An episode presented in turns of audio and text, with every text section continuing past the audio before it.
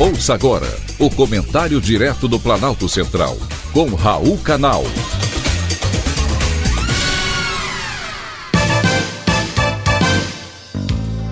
Queridos ouvintes e atentos escutantes, assunto de hoje: erro do Greenpeace. Vocês ouvintes certamente conhecem, ou pelo menos já ouviram falar no Greenpeace. Trata-se de uma organização antiga que existe há exatamente 51 anos, fundada pelos canadenses com o objetivo de chamar a atenção para a preservação do meio ambiente e o desenvolvimento sustentável. Atualmente com sede em Amsterdã, nos Países Baixos, a organização já possui escritórios em 55 países, inclusive aqui no Brasil. Sinal de que seus valores iniciais chamaram a atenção do planeta. E ainda hoje, a organização continua chamando a atenção do mundo, mais pelo ativismo imprudente do que pelas bandeiras levantadas. A última charge publicada pelo Greenpeace ofendeu muitos brasileiros. Ela diz que o Brasil come veneno, uma crítica ao projeto de lei que estava em discussão no Congresso Nacional. Estava porque a equipe de transição do governo pediu que a votação do projeto na Comissão de Constituição e Justiça do Senado fosse adiada. O projeto não é novo, tramita na casa há mais de 23 anos. De lá para cá, muita coisa mudou, até mesmo os defensivos agrícolas que ficaram melhores, menos agressivos.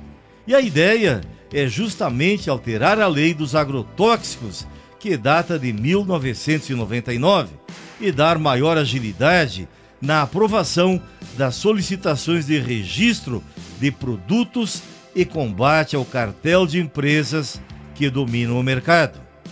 Hoje, o Brasil ainda usa agrotóxicos de duas décadas e meia atrás, enquanto muitos países já usam o que há de mais moderno no mercado para o combate às pestes agrícolas. Porém, os ambientalistas não parecem estar preocupados com isso.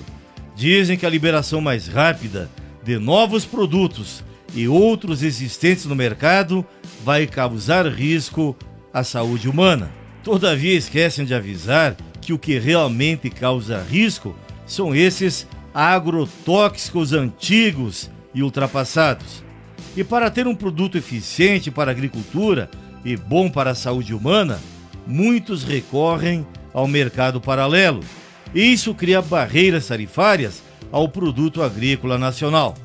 Em uma das audiências que aconteceram no Congresso Nacional para discutir esse assunto, a Embrapa defendeu o projeto por representar, entre outros, um marco regulatório previsível e funcional que venha contribuir para um ambiente juridicamente seguro, o que pode resultar em maiores investimentos em inovação e segurança.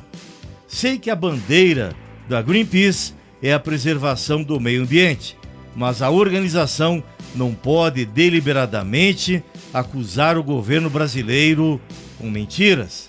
Que as razões ideológicas dessa organização canadense não prejudiquem o Brasil nem o nosso desenvolvimento econômico.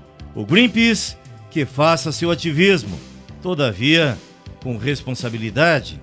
Foi um privilégio, mais uma vez, ter conversado com você.